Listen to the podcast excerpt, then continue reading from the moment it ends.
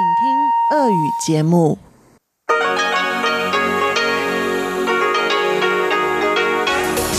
эфире Международное радио Тайваня.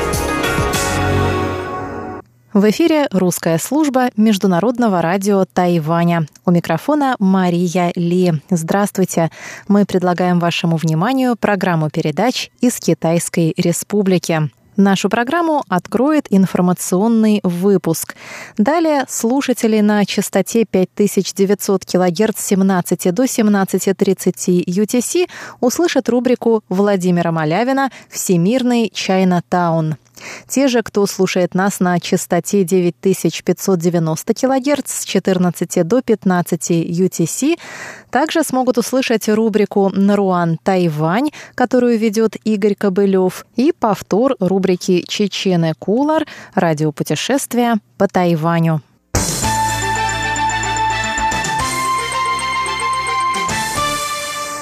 Мы начинаем обзор новостей минувшей недели. Президент Китайской республики Цай Янвэнь поздравила соотечественников с Новым годом по лунному календарю. Ролик с обращением президента был опубликован 3 февраля, в канун последнего дня уходящего года. В своем ролике Цай Янвэнь сообщила, что в эти праздничные дни тайваньские военные, стражи порядка и работники общественного транспорта заняты больше обычного. Цай поблагодарила их за обеспечение безопасности во время длительных выходных. Она также поздравила зарубежных соотечественников на языке хакка, на кантонском языке и на чаушаньском наречии. Президент сказала, что жители Тайваня сохранили традиционную культуру, но в то же время могут пользоваться благами демократии и свободного образа жизни. По ее словам, за эти ценности тайваньцы будут бороться до конца. Цай заявила, что некоторые могут не понять эту борьбу, потому что не разделяют эти ценности. Президент также добавила, что в эти дни на Тайвань приезжает много иностранных гостей. Она поприветствовала их и пригласила встретить этот семейный праздник вместе.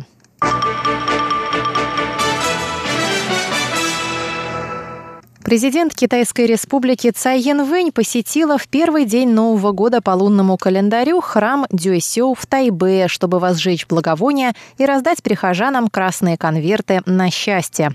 Президента сопровождали председатель Демократической прогрессивной партии Джо Жун Тай и министр внутренних дел Сюй Го Юн. По некоторым оценкам, очередь за президентскими красными конвертами и рукопожатием растянулась на 300 метров. У храма столпилась около 1200 человек, занимавших очередь с 7 утра. С 1 по 4 дни Нового года по лунному календарю Цай Янвэнь также поздравила прихожан храмов в Тайбе, Новом Тайбе, Тау-Юане, Синьчжу, Юнилине, Дзяи, Тайнане, Гаусюне и Пиндуне. В первый день Нового года по лунному календарю принято посещать храмы и молиться за удачу и благополучие. Затем президент отправилась в одну из младших школ города и наряду с младшеклассниками приняла участие в мастер-классе по приготовлению новогодних блюд, весенних роллов, львиных голов, мясных котлет, пудинга из редьки лобогао и других.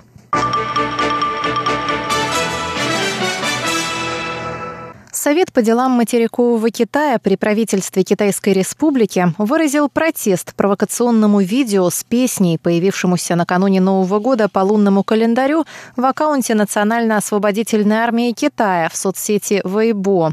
Песня называется «Мои истребители-орлы летят вокруг острова». Под протяжную лирическую мелодию в видео показываются достопримечательности Тайваня, включая гору Алишань и небоскреб Тайбэй-101. В песне поется, как китайский народ жаждет объединиться с братьями и сестрами Тайваня. На протяжении песни истребители Нуак пролетают над горными пиками острова. Совет по делам материкового Китая резко осудил действия Пекина, угрожающие миру и стабильности в Тайваньском проливе и создающие напряженность в регионе. Такой подход, направленный на присоединение Тайваня силовым путем, будет иметь лишь обратный результат, так как тайваньцы считают его оскорбительным и вызывающим отвращение, говорится в заявлении. Совет подчеркнул, что вооруженные силы Китайской Республики находятся в постоянной готовности защищать свою страну. Тайвань будет продолжать отстаивать свой суверенитет, безопасность и демократию и не подастся на угрозы Китая. Со своей стороны Министерство обороны опубликовало в понедельник полутораминутное видео, в котором собраны кадры военных учений, проводимых на Тайване на протяжении прошлого года. Таким образом, министерство дает понять, что вооруженные силы не дремлют даже во время новогодних праздников. Растущая военная угроза лишь укрепляет решимость вооруженных сил охранять безопасность Тайваня и обеспечивать мир и стабильность в Тайваньском проливе и регионе добавляет Министерство обороны.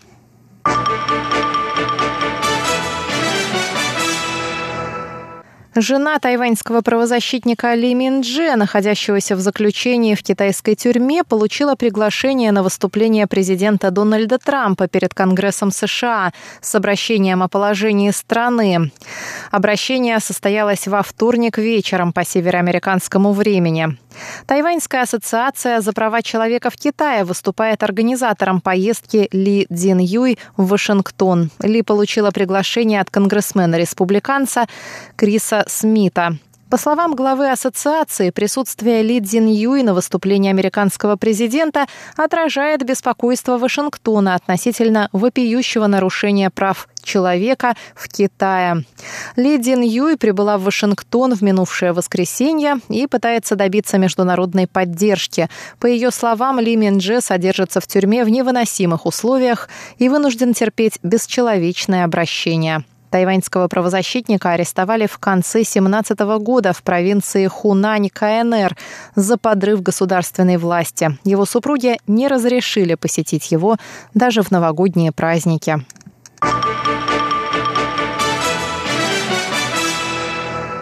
Отличная новость для жителей и гостей города Сочи. Всемирно известная тайваньская труппа «Театр божественных барабанов» или U-Theater выступит 22 февраля на зимнем международном фестивале искусств, который пройдет в городе Сочи с 14 по 24 февраля.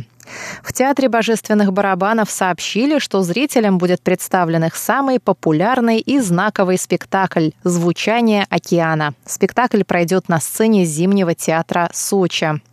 Художественный руководитель театра Лу Жуюй также примет участие в семинаре, который пройдет 16 февраля и обсудит с коллегами из Китая, Японии, Южной Кореи и Сингапура развитие искусств в Азии. 21 февраля тайваньская труппа проведет мастер-класс по одухотворенному танцу и медитации. Труппа Театра божественных барабанов – единственный тайваньский коллектив, приглашенный к участию в фестивале. Руководителем фестиваля является Юрий Башмет. Труппа дважды принимала участие в Международном театральном фестивале имени Чехова. Первый раз в 2005 и второй в 2018 году.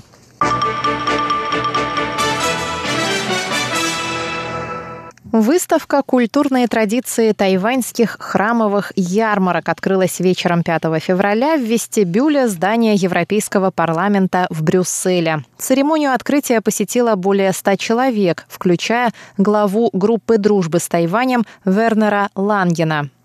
На выставке представлены фотографии известных храмов Тайваня, таких как храмы в Бэйгане, Лугане и Дадзя, а также различные храмовые реликвии. На церемонии открытия можно было увидеть обязательный элемент тайваньского храмового парада – куклу Неджа. Неджа – даосское божество, также известное под именем Сан Тайцзы, третий сын Лотоса. По традиции сотрудники храма надевают на себя куклу и присоединяются к параду во время больших торжеств. Кроме того, открытие выставки совпало с Новым годом по лунному календарю, который на Тайване, как мы знаем, отметили 5 февраля. По этому случаю представитель Тайваня в ЕС Цзэн Хоужень подарил членам Европарламента и гостям красные конверты от имени президента Китайской республики Цай Янвэнь и вице-президента Чинь Дяньжэня. Он рассказал всем присутствующим об этой новогодней традиции. На конверте изображен китайский иероглиф «Счастье» на фоне золотой свиньи. Внутри конверта можно увидеть изображение солнца над Юйшань, самой высокой горой Тайваня. Образ солнца представлен наклеенной медной монеткой номиналом в один новый тайваньский доллар.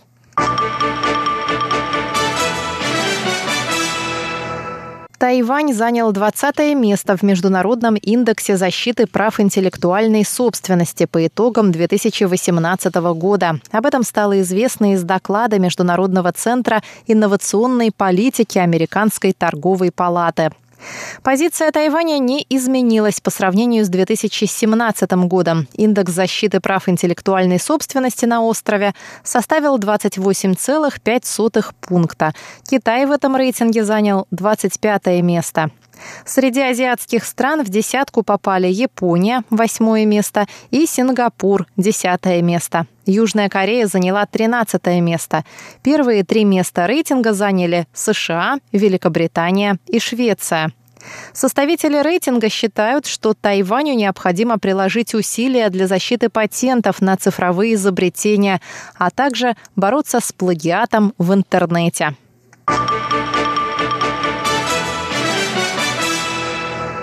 Правительство Китайской Республики на Тайване поощряет ведомство к использованию различных медийных платформ для привлечения международного внимания к острову.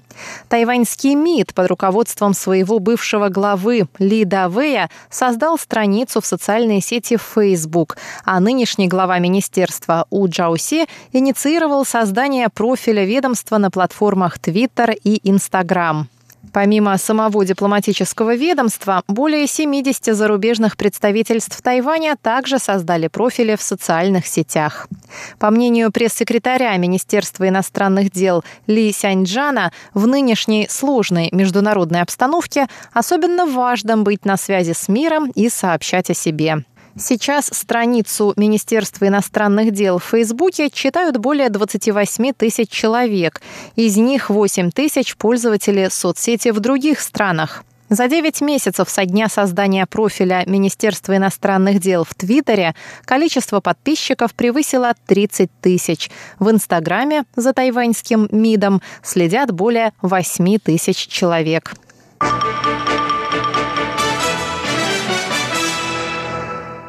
26 рейсов тайваньской авиакомпании China Airlines были отменены в связи с забастовкой пилотов. Забастовка началась в 6 утра 8 февраля. Профсоюз, в котором состоят пилоты авиакомпании, созвал пресс-конференцию рано утром и объявил о забастовке в связи с невыполнением требований по улучшению условий работы пилотов. На протяжении прошлого года сотрудники China Airlines вели переговоры с руководством авиакомпании. Одно из выдвигаемых ими требований – увеличить количество пилотов до четырех на рейсах, которые длятся более 12 часов. Сейчас на таких рейсах работают по три пилота, что что, по мнению бастующих, может сказаться на безопасности полетов. Кроме того, сотрудники авиакомпании потребовали отправлять на рейсы продолжительностью более 8 часов не менее трех пилотов и вторых пилотов. Пилоты тайваньской авиакомпании также требуют изменить порядок повышения квалификации. В ответ на эти два требования руководство China Airlines заявило, что увеличение числа пилотов на одном рейсе станет причиной подорожания авиабилетов, а процедура повышения квалификации не вызывает нареканий. Третье требование касается членов профсоюза. Они потребовали от руководства не оказывать на них давления. Кроме того, пилоты авиакомпании выступили с заявлением о смене непосредственного начальства, которое ущемляет их трудовые права. Последним требованием стала выдача годовых бонусов в размере месячной заработной платы, то есть 13-й зарплаты, по примеру другой тайваньской авиакомпании Eva Air. Руководство авиакомпании не отреагировало на последние три пункта требований пилотов. Это первая забастовка работников тайваньской авиации, устроенная во время новогодних праздников. В июне 2016 года стюардессы этой авиакомпании устраивали 24-часовую забастовку, в связи с чем было отменено 76 рейсов. Профсоюз пилотов добавил, что нынешняя забастовка не имеет временных ограничений. Пилоты будут бастовать до тех пор, пока руководство не удовлетворит их требования. Дорогие друзья, на этом я, Мария Ли, заканчиваю обзор новостей минувшей недели. Пожалуйста, оставайтесь на волнах русской службы Международного радио Тайваня. Вас ожидает еще много интересного.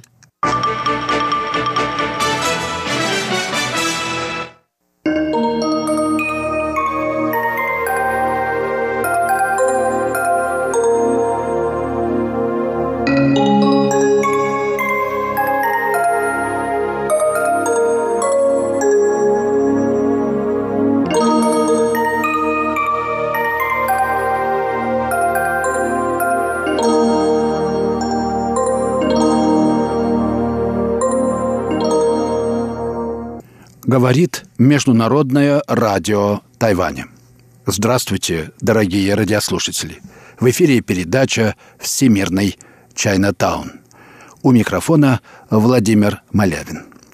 Сегодня, дорогие друзья, я хочу прервать, отвлечься от серии передач, посвященных э, даосской практике духовного совершенствования Этой теме были посвящены несколько предыдущих передач, если вы помните, и обратиться на время к другой теме, которая тоже по-своему традиционна для этой передачи. Это тема представления о Китае в России и о том, как китайская культура, китайская мысль влияли на жизнь в России и на культуру и мысль в России. Для этого я выбрал одну из э, книг, которую я очень ценю. Я хотел бы опереться на эту книгу. Это небольшая брошюра, которая была издана в конце 1900 года. Она называется «К событиям в Китае. Об отношении Запада и России к Востоку». Ее автор – князь Эспер Ухтомский – аристократ, известный общественный деятель, политик и, между прочим, воспитатель детей Николая II, по происхождению и образованию должен был бы быть убежденным поклонником Европы.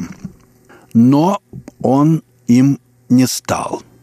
Это был человек, который еще в конце XIX века твердо встал на позиции которые мы назвали бы евразийскими сегодня, а тогда таких людей, их было немного, называли восточниками. Это, правда, довольно редко произносилось слово, по контрасту с теми, кого принято было называть западниками. В той или иной мере общественные деятели, общественная жизнь в России действительно разделена на эти два лагеря, разделена постоянно, и неизбежно.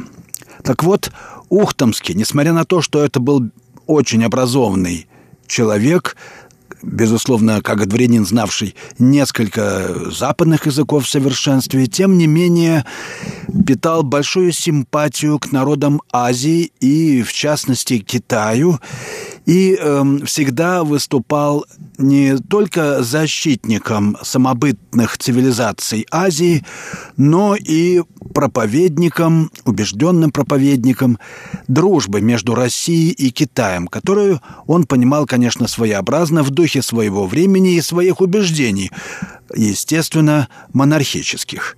Тем не менее, я нахожу при всей э, анахроничности вот этой позиции сегодня – объективно говоря. Я нахожу в этой брошюре э, довольно много очень глубоких и верных оценок русско-китайских отношений, собственно, характера русской жизни и характера китайской цивилизации. И во всяком случае почти все суждения Ухтомского заставляют много размышлять, думать и искать пути к построению мостов между нашими великими странами. Вот об этом я и хотел сегодня поговорить.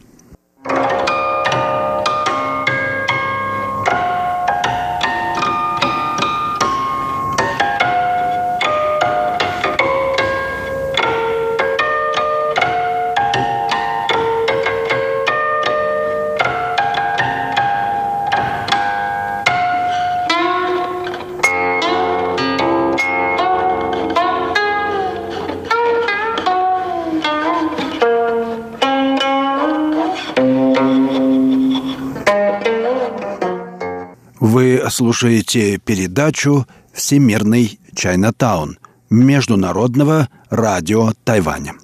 Передачу ведет Владимир Малявин. Темой сегодняшней передачи являются взгляды известного политика, общественного деятеля и публициста России рубежа 19-20 столетий Эспера Ухтомского, который в 1900 году, как отклик на восстание Ихэтуани в Китае, опубликовал небольшую брошюру «К событиям в Китае». К ней я и обращаюсь в сегодняшней передаче, стремясь понять взгляды Эспера Ухтомского, одного из самобытных и глубоких мыслителей России своего времени. Это был человек – которого называли «восточником». То есть это был общественный деятель, политик и мыслитель, который связывал будущее России не с Западом, а с Востоком, и который искал пути к укреплению, установлению и укреплению дружбы между Россией и великими азиатскими странами, и прежде всего Китаем. Но он много писал и о российско-индийских связях и отношениях. Предисловие к брошюре Ухтомский начинает следующими словами, я цитирую. «Запад может ожидать от современной Азии многих политических осложнений. Мы стоим там, вне всякого сомнения, накануне великих катастроф. Движение, охватившее пока лишь часть Китая и, конечно, всей тяжестью обрушивающееся на Россию, за ее, надо надеяться, временное и случайное отождествление своих интересов с интересами других хищнически настроенных и лукаво действующих держав, это движение грозит разрастись до небывалых размеров – увлекая в страшный водоворот и те элементы, которые еще недавно могли считаться совершенно индифферентными и нейтральными по отношению к Дальнему Востоку, а именно объединяющийся общей фанатической идеей мусульманский мир. Конечно, многое в этих суждениях устарело и поверхностно, не получилось союза Китая и не могло получиться с мусульманским миром, да и с Индией тоже. Но это не означает, что Азия не имеет значения для мировой политики, как раз наоборот. Уж мы-то знаем, что Азия в последние десятилетия становится наиболее интересной, влиятельной и, в сущности, ведущей силой мировой политики. Без нее теперь невозможно мыслить будущее устроения мира. Обращаю ваше внимание на следующую важную мысль Ухтомского, который постоянно проводит ее на протяжении всей брошюры. А именно, интересы России и отношение России к Азии коренным образом отличаются от интересов европейских держав в Азии и фактически не имеют с ними ничего общего. Брошюра Ухтомского начинается как раз вот с такого рода заявления. Думать, будто две трети человечества в силу какого-то фатализма и прирожденной косности чуть ли не вечно останутся немы и мертвы, чуть ли не сказали своего последнего слова на арене мирового развития и мировых событий, противоречило бы действительному положению вещей. Нам, русским, особенно важно и любопытно вникнуть в несостоятельность подобного обобщения западников, ибо наше прошлое и прошлое самой типичной восточной страны, в скобках Индия, до мелочей сходны и родственны – однако смутны и печальны в материальном отношении. В совершенно равной мере заключают в себе залог обновленного будущего и уверенной борьбы за свои исконные права. Согласиться с тривиальной европейской точкой зрения на инородческие миры значит подписать жалкий приговор самим себе как государству – и как племени с преобладающими над всем остальными мистически окрашенными высокими идеалами. Там, за Алтаем и за Памиром, та же неоглядная, неисследованная, никакими еще мыслителями неосознанная допетровская Русь с ее непочатой ширью предания и неиссякаемой любовью к чудесному, с ее смиренной покорностью, насылаемым за греховность стихийным и прочим бедствием, с отпечатком, наконец, строгого величия на всем своем духовном облике.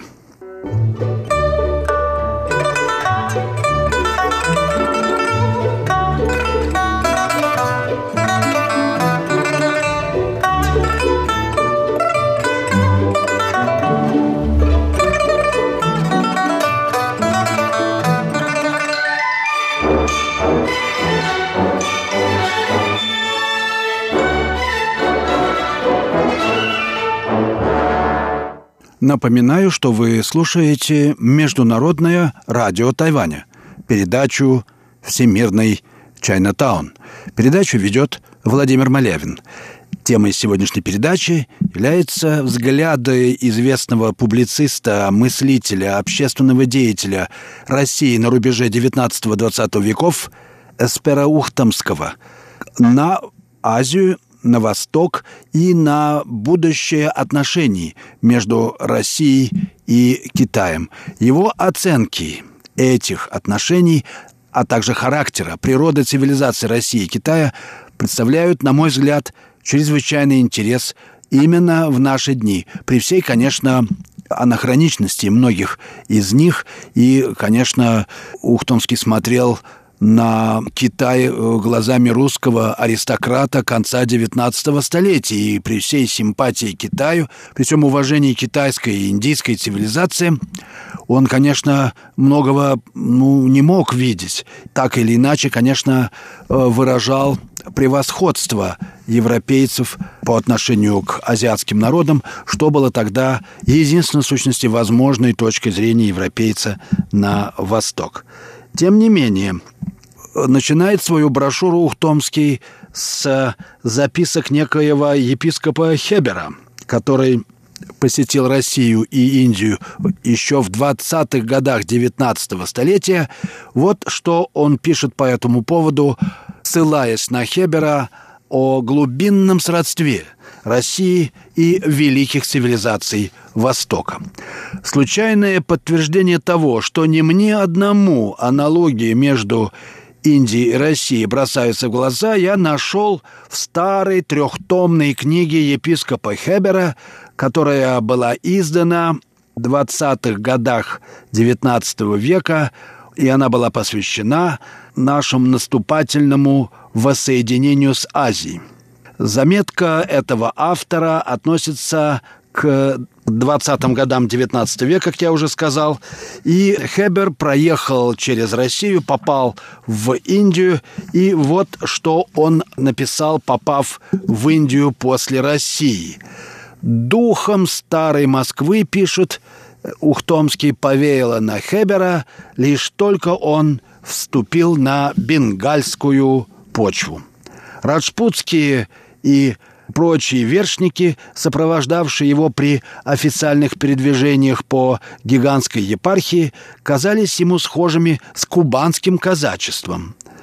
Видимо, недаром в Индостане принято именовать казаками тамошних смелых военных и так далее. Конечно, э, вот это сравнение кажется несколько анекдотическим, но, между прочим, я хочу от себя добавить, что в начале 20 века, то есть спустя буквально несколько лет после издания брошюры Ухтомского, известный китаевед, ведущий наш китаевед академик Алексеев, а после него и русский китаевед Ивлев, преподававший в Пекине, не без удивления отмечали глубинное сходство самих оснований культурных стилей старой России, Руси, старой Московской Руси и Китая.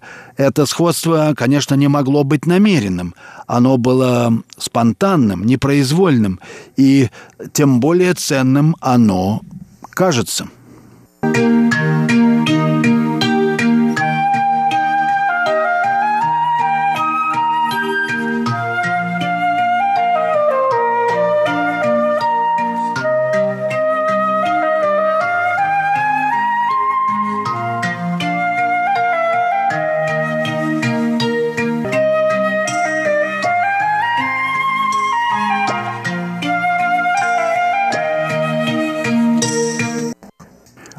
Слушаете передачу «Всемирный Чайнатаун» Международного радио Тайваня.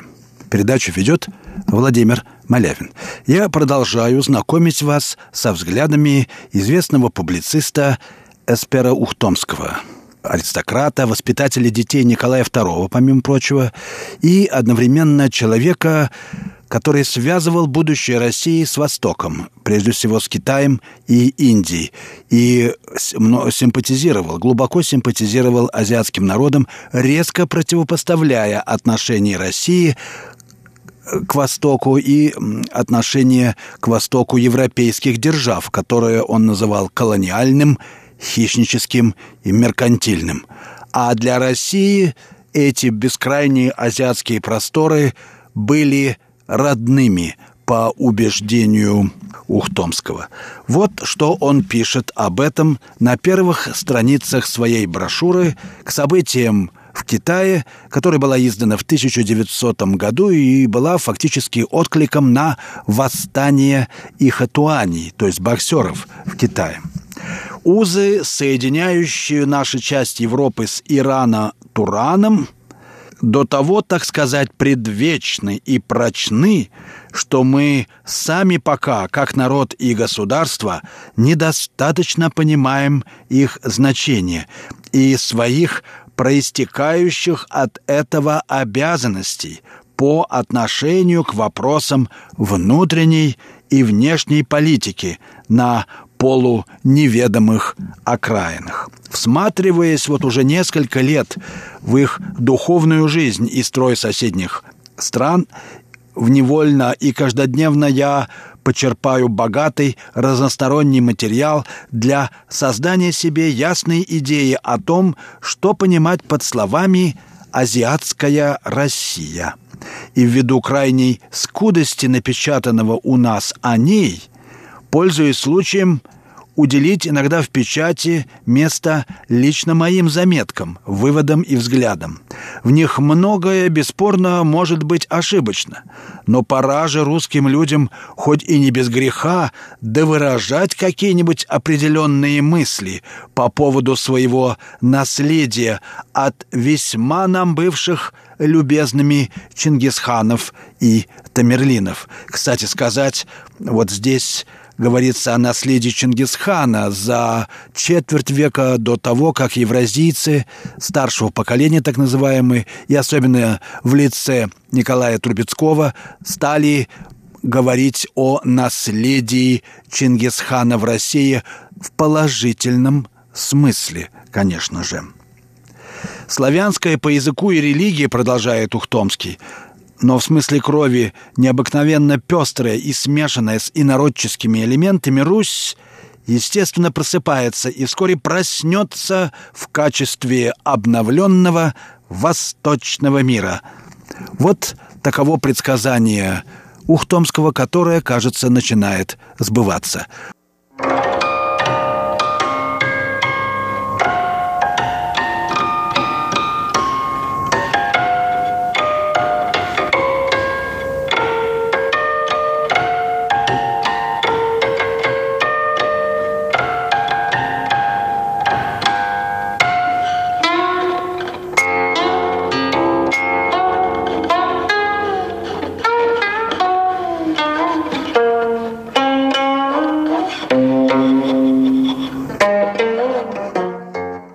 Время передачи подходит к концу. Мне пора уже прощаться с вами. Вы слушали передачу «Всемирный Чайна Таун».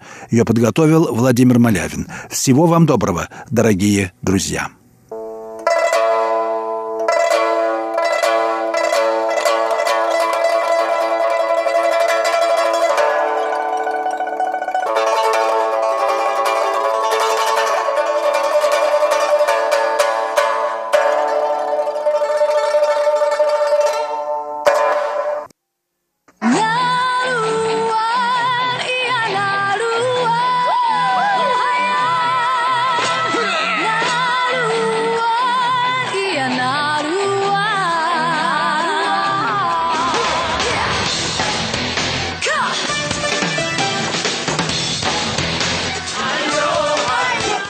Добрый вечер, дорогие радиослушатели. В эфире передача «Нурань Тайвань» и с вами ее ведущий Игорь Кобылев. В сегодняшнем выпуске я хочу предложить вашему вниманию еще одну певицу коренного происхождения из, э, из народа Атаял. Ее эстрадный псевдоним Лулу, а коренное имя при рождении Тивас. Родилась она на западном побережье Тайваня в городе Тайджуне. В сегодняшнем выпуске я хочу предложить вашему вниманию несколько исполнений из ее альбома «Маленькая уточка». Первая песня так и называется «Маленькая уточка». Все песни в этом альбоме на китайском языке.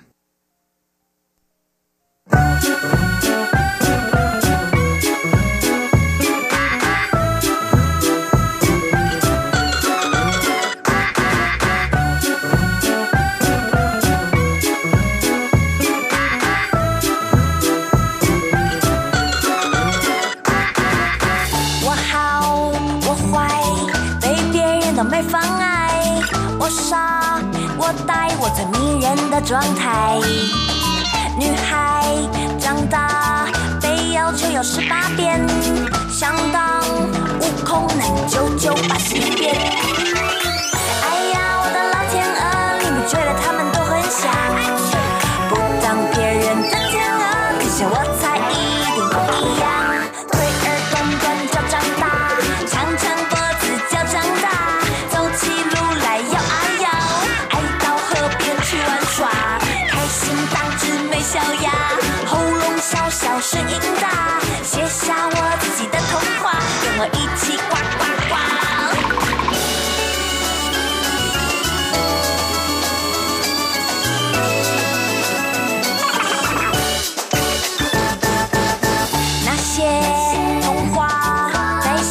就是神话，天生丽质也都要靠这爸妈。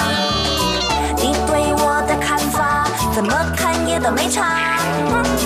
总要给个说法，我是一只美小鸭。哎呀，我的老天鹅，你不觉得他们都很像？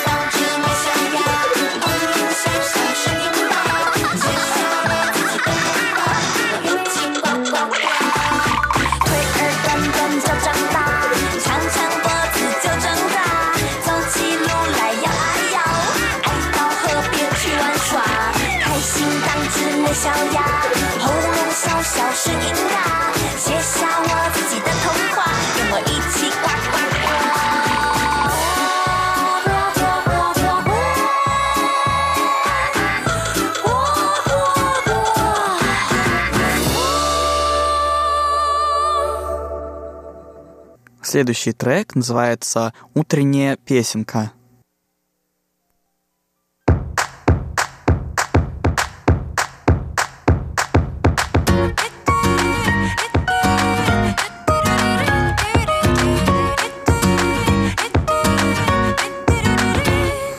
不管昨天睡几小时，昏昏沉沉，看见阳光总是让我充满精神。 首歌，想唱一首城之歌。握紧手机、钱包、钥匙，然后出门。今天就是我的日子，眼里烦闷。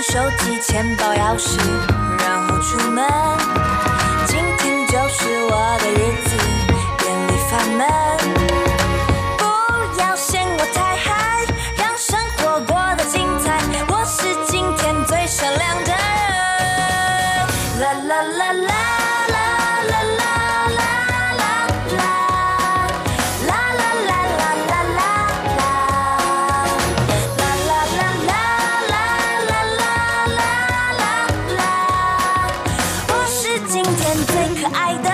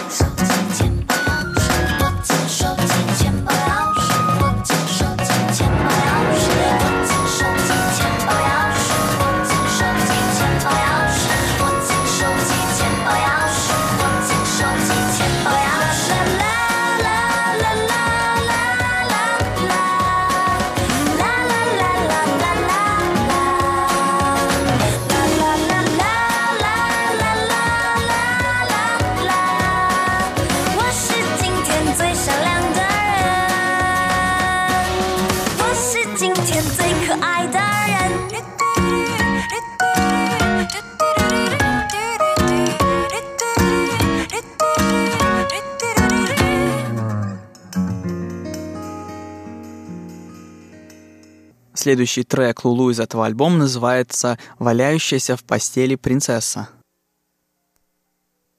Thank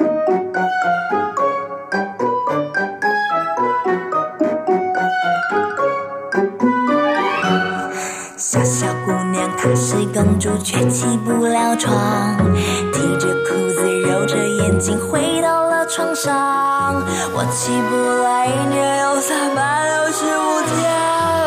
我是爱睡觉，我是起不来。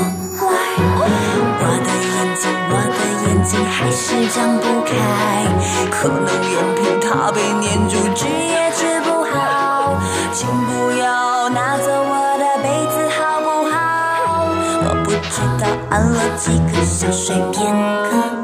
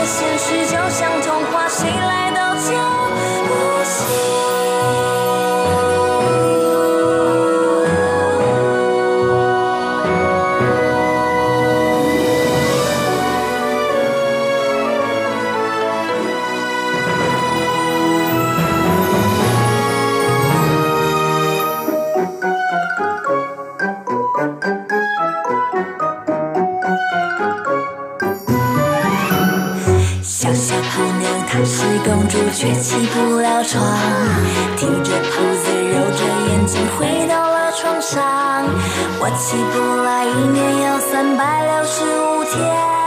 我不是爱睡觉，我是起不来。我的眼睛，我的眼睛还是睁不开，可能眼皮它被粘住，治也治不好。请不要拿走我的被子好不好？我不知道按了几个小睡片刻，小睡片刻，小睡片刻。我是个爱赖床的公主，闭着双眼就能感到满足。我也不想赖床，闹钟丢地上，为什么太阳晒屁股会越晒越舒服？我是个爱漂亮的公主，搭配华丽水箱当做在路上，我在水下。我的现实就像童话，谁来都叫不醒，叫不醒。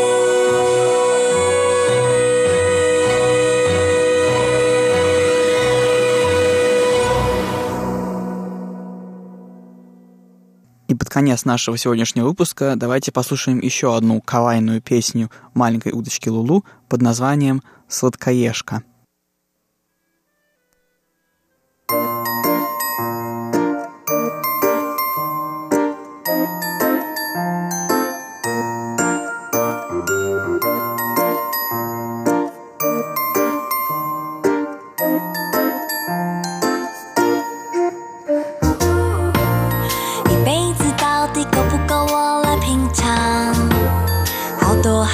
的怎么办？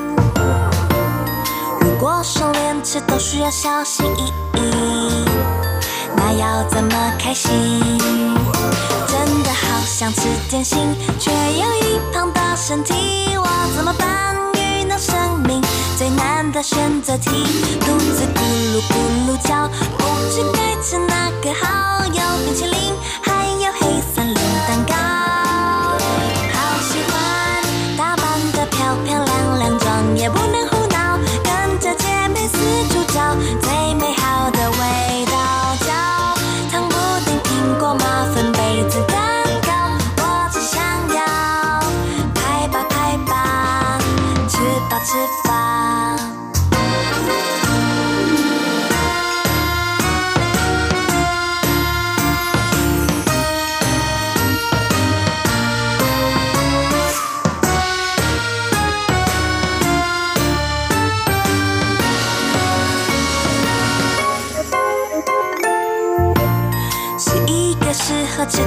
闲的下午，这样才称得上生活。换上洋装，奥巴马围在另一边。餐厅决定了没？真的好想吃点心，却有一胖的身体，我怎么办？遇到生命最难的选择题，肚子咕噜咕噜叫，不知该吃哪个好。有冰淇淋，森林蛋糕，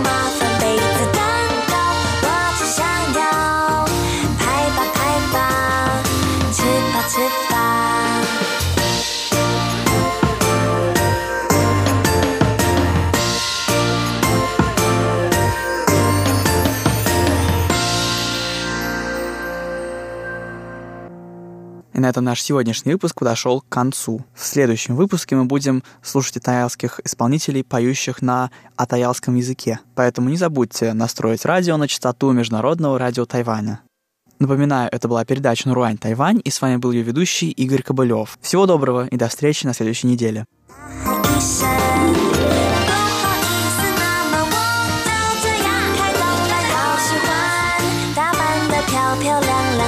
也不。处找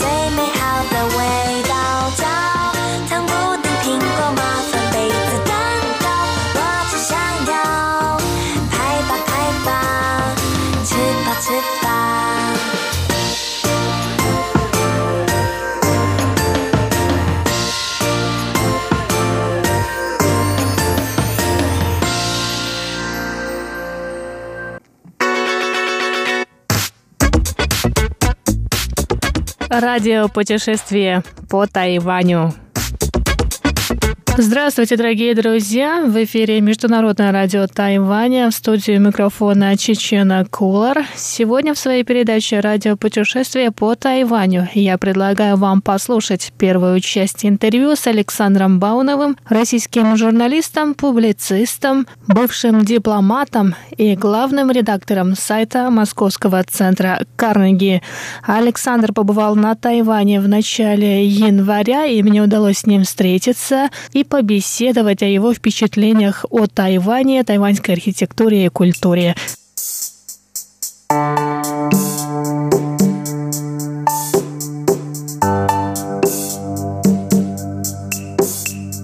У меня передача про путешествия. Что вам понравилось, что не понравилось, где вы были? Да, нужно поблагодарить правительство за то, что оно отменило визы. МИДы стран, вернее, которые в непростых условиях китайского давления договорились о безвизовом режиме. Тем более, что для Тайваня это сложное решение, я понимаю, потому что Тайвань все-таки совершенно другая психология. Во-первых, это остров. Остров, наверное, привык жить более изолированной жизнью. Ну, смотрим на Британию, например, в Европе. Какая самая изоляционистская страна в Европе? Великобритания. Какая самая изоляционистская страна в Азии? Япония. Два полюса Евразии, да? два острова больших исторических по двум сторонам, которые не любят к себе пускать чужих больше, чем их соседи. Ну и Тайвань тоже остров, кроме того, страна, которая жила с сознанием осажденной крепости. И главное, маленькая. Когда ты маленький, тебе трудно психологически открыться и начать себе пускать людей просто так. Прилетели какие-то люди с паспортом. Вот они спрашивают на границе, где вы будете жить, откуда я знаю, где я буду жить. Ну вот сегодня так, а завтра еще куда-то поеду. Это психологически трудно переварить тайваньскому чиновнику, потому что, ну, как человек не знает, все под контролем должно быть. А тут приехали какие-то люди без всякого разрешения, просто паспорт показали, поехали, не знают, где будут жить, что это такое. С другой стороны, мы понимаем, почему это происходит. Тайвань – это действительно когда-то, ну и до сих пор, видимо, это претензия на Better China, да, это лучший Китай. Китай открылся России. Китай тоже, будучи страной авторитарной, полицейским государством в каком-то смысле, очень с большой опаской относился к тому, чтобы пускать к себе людей, не давая им предварительного разрешения в виде визы. Но они все-таки поняли, что они конкурируют, опять же, да, уже с Индией, с э, большими странами развивающегося мира. В общем, они договорились. Теперь обладатели российских паспортов приезжают в большие китайские города без виз. На небольшой срок, по-моему, да? Я 72 не помню. часа. 72 часа. Ну, все равно. Учитывая, что китайцы, насколько я понимаю, вообще не приезжают без виз только в группе, то с точки зрения гордых китайцев, это вообще односторонняя уступка. Какое бы ты ни было закрытое островное общество, если вокруг тебя Корея отменила визы, вся Юго-Восточная Азия еще раньше отменила визы, Индия тоже очень специфическая, очень бюрократическая, очень полицейская страна, несмотря на демократию, отменила, и Китай отменил для больших, там, 20 больших городов, не помню, ну, в общем, для больших городов. Надо вступать в конкуренцию, нельзя отставать. Это очень правильное соображение. Нельзя замыкаться от реальности вокруг тебя. Поэтому отменили. А для России тоже российский МИД коллекционирует безвизовые страны. В этом смысле они ведут очень последовательную, честную, прямую политику много лет, не лавируют как думает иногда российская интеллигенция. Им кажется, что российский режим хочет их закрыть в стране. На самом деле российский режим много лет год за годом делает все для того, чтобы увеличить число безвизовых стран и там его голубая мечта – это безвизовый Евросоюз. Ну, про Соединенные Штаты никто не говорит, замахнуться на это невозможно. Например, безвизовая Япония, она вполне на повестке. Об этом разговоры идут. Угу. Хотя, казалось бы, очень закрытая страна. Ну вот, так что молодцы. Спасибо. В прошлый раз я ездил с визой. Правда, хорошо, симпатичная такая виза с грибом Старой Китайской Республики. А в прошлый раз сложно было визу получать? Я или? не помню, я же получал как журналист. Я вообще не, почти никогда не хожу просто так. Я mm. сейчас получаю как не знаю кто. Журналист и деятель гуманитарной сферы. Просто я общался с представительством, как это называется, торговое представительство Тайбэя.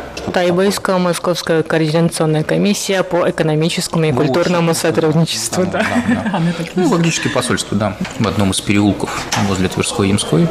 Ну, они были исключительно дружелюбные. У меня прекрасные были впечатления от первой поездки, даже лучше, чем от второй, просто потому что, во-первых, она была заполнена разговорами, а всегда интереснее разговаривать, чем просто смотреть, как баран вокруг.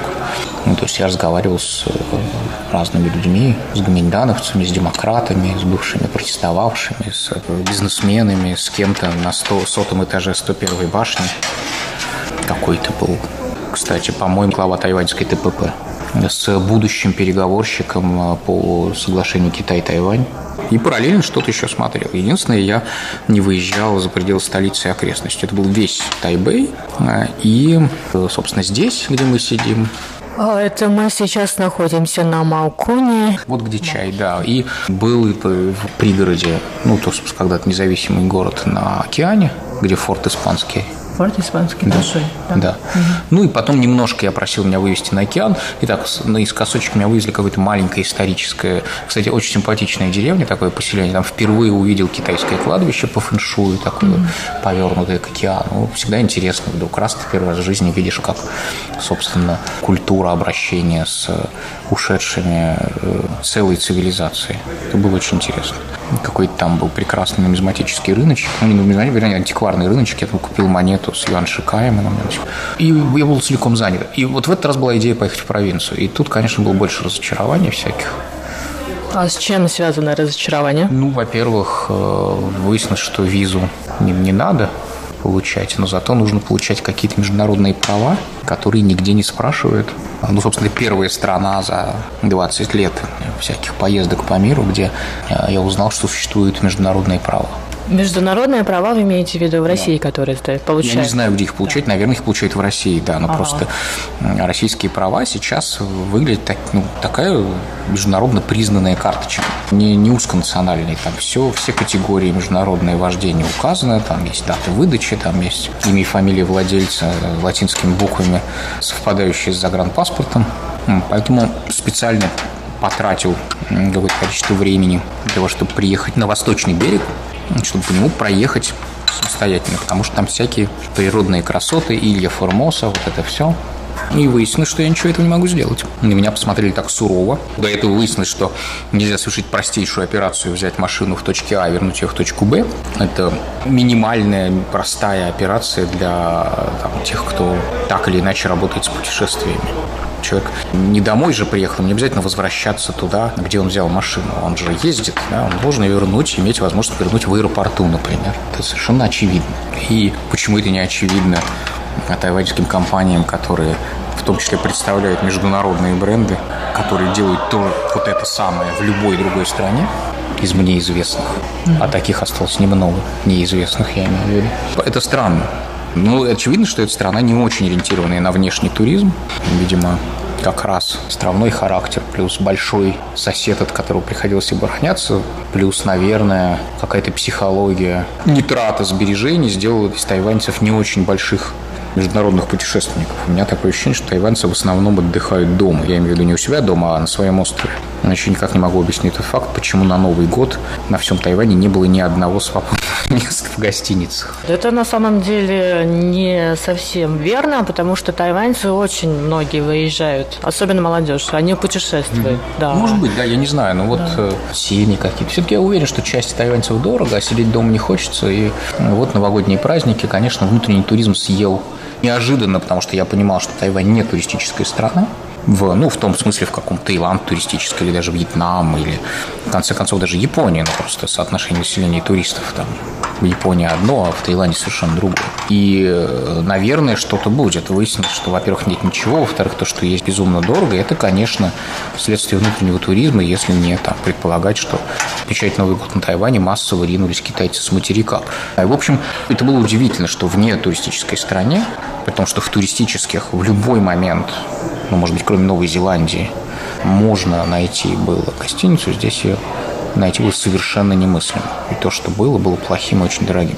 И ситуация изменилась потом, через неделю. После 5 января вдруг оказалось все свободным. Где все эти люди, которые все заняли, кто они, да, кто эти загадочные десятки тысяч путешественников, которые нахлынули и исчезли, наверное, все-таки внутренние путешественники.